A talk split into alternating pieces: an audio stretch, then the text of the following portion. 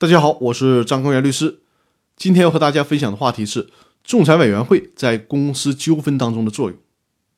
关于法院和仲裁委员会在审理纠纷的时候，他们二者的差别，我在这里就不去做过多的陈述了，因为毕竟我们是一个公司法分享的节目，我们就假设大家知道人民法院和仲裁委员会的区别。如果实在还不清楚，建议直接去百度一下就会明白了。那无论是新修订的公司法，还是修订之前的老公司法，都没有提到仲裁机构能否根据仲裁协议去受理公司纠纷的案件，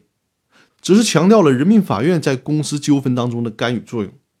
那能不能理解为法律不允许仲裁机构干预公司的纠纷呢？当然是不能的，不能因为公司法没有提到仲裁机构，就去机械的理解为法律禁止仲裁机构受理公司的纠纷案件。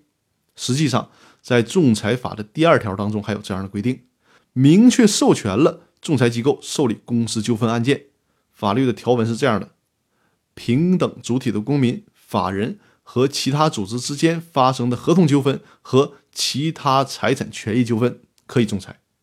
而公司纠纷案件当然也就属于平等主体的公民、法人和其他组织之间发生的财产权益纠纷，所以说当然可以仲裁，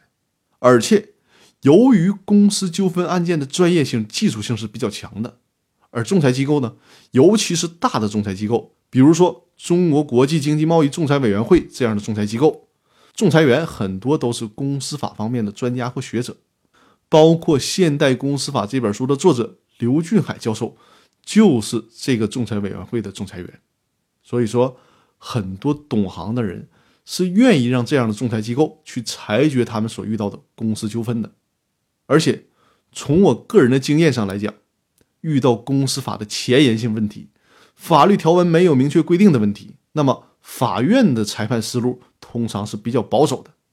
而仲裁机构的裁判思路呢，通常会相对的超前。所以说，我在给我的客户做股权架构设计、起草股东协议的时候，如果整个的架构设计是比较前沿性的，比如说加入了土豆条款。加入了对赌条款，或者是退出机制、股权激励计划等等。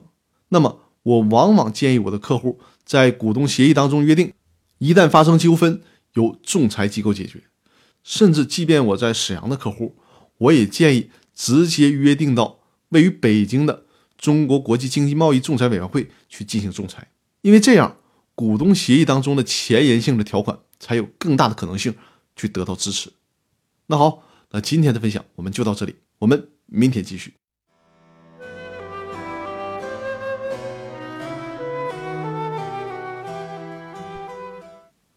注意，公司法大爆炸微信公众平台已经开通，欢迎大家关注和订阅。大家可以在微信通讯录里点击公众号，然后选择右上方的加号，搜索“公司法大爆炸”。就会找到我的微信公众平台，点击关注即可。